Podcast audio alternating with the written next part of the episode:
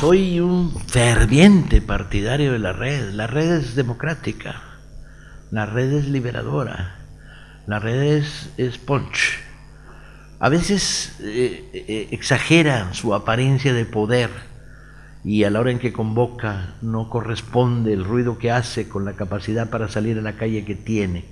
Pero en términos de contramanejo de información, de establecer detectores de mentiras, de bombardear la fortaleza del enemigo, la red es la gloria, compadre.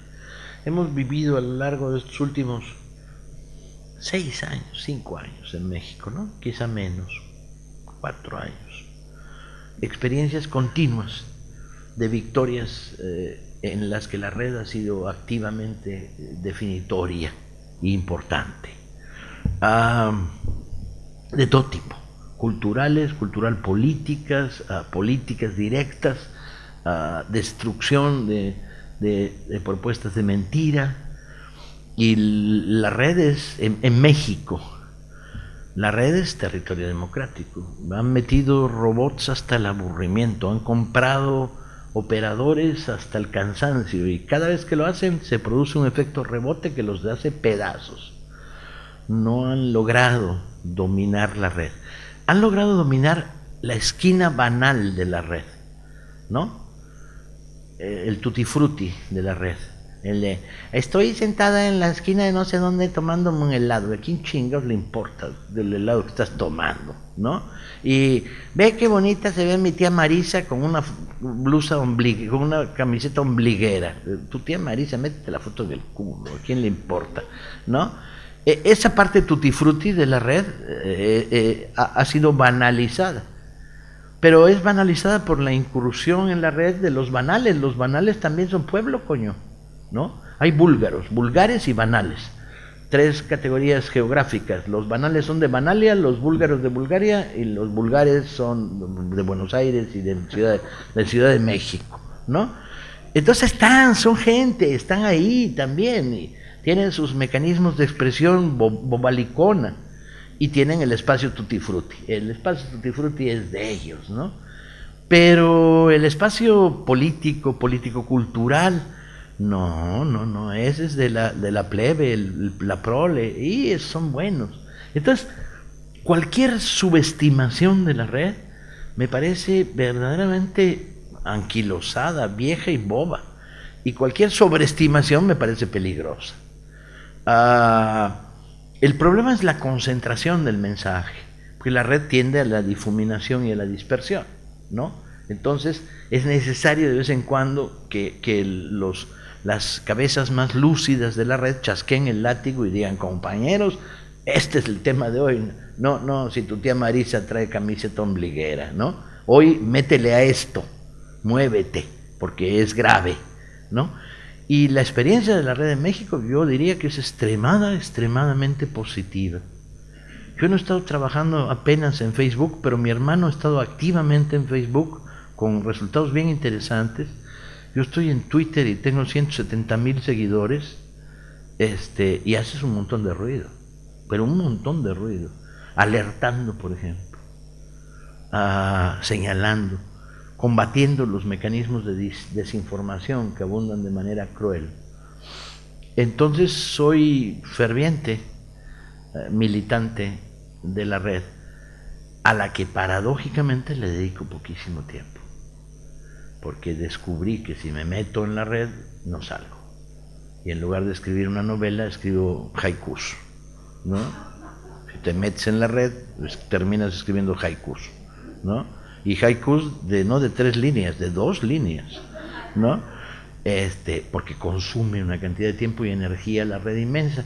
Pero afortunadamente tengo a mi compinche Marina, que es mi hija, que es mi, mi, sistema de alertas, que dice, padre, esto no te puedes quitarlo de encima, entra, ¿no? Este, y entonces actúo en la red bajo su guía. Es bien interesante. Es bien interesante. La, ruptura del monopolio de la información desde los aparatos del Estado. ¡Wow! ¡Wow! ¡Wow! ¿Sí? No pasa. Si, si el mensaje del Estado es falso, no pasa. Lanzaron la campaña más grande de su historia en México el gobierno mexicano respecto a las bondades de la nueva política neoliberal en materia energética y petróleo. La red los hizo pedazos. Cada vez que asomaban un dedo pasaba la guillotina de, de Mesía Guillotán cortándoles el pinche dedo. No, no, no pasaba. Y no pasaron. La información que circuló, superficial, leve, sólida, muy sólida, extremadamente sólida, en cascada, los fue haciendo pomada. Entonces, el fenómeno de la red española lo tengo menos claro y menos preciso, aunque las últimas, la última victoria electoral del Podemos, ¿Podemos? Podemos, es un fenómeno de red. Y, y, seguí de cerca el experimento griego y el experimento de los compañeros de, Cerquemos Wall Street. Pero la verdad ya, ya no está uno para ser mm, polivalente, polifacético, polisimpático y politodo. Uno es, tienes que concentrar y, entrar en profundidad, no entrar en superficie. El otro riesgo de las redes es que es vaga y difusa. Empiezas admirando el culo de bailarinas tailandesas y luego viendo fotos de elefantitos de seis meses. Qué bonitos los elefantitos, ¿no? Y ahí estás embobado viendo fotos de elefantitos, ¿no? Y a la siguiente estás viendo ah, un informe serio sobre eh, la dependencia petrolera del gobierno chavista de Maduro, ¿no? Siempre quise categorizar el uso y el abuso y nunca pude en mi vida abusos más de tres veces de sexo al día, ¿no? Creo, los que tienen 20 años, yo ya ni cojones, pero bueno, este, pero abuso, el abuso. Ah, y en la red el abuso está al alcance de la mano. El meterte y no salir está al alcance, al alcance de la mano. Sin embargo, por otro lado, soy un ferviente amante de las facilidades que la red me está ofreciendo en materia de investigación cuando trabajo. O sea, eh, el otro día quería ver una esquina de una calle en Varsovia y encontré que tienen una, una cámara. Entonces estuve viendo con calma la calle en Varsovia durante media hora para algo que estaba pensando escribir. ¿Quién carajo te puede ofrecer desde tu casa en la Ciudad de México el equivalente? de esa riqueza, ¿no? Ándale. Una calle en Varsovia. Listo. Ah, es fascinante. El otro día mandé felicitaciones públicas al director de la Hemeroteca Nacional cuando anunció que ponía en línea un millón de páginas de periódicos mexicanos del siglo XIX. Para mí, que estoy trabajando con gran frecuencia el siglo XIX mexicano no tiene idea de lo que es eso. Es reducir tus tiempos de investigación al 10-15%.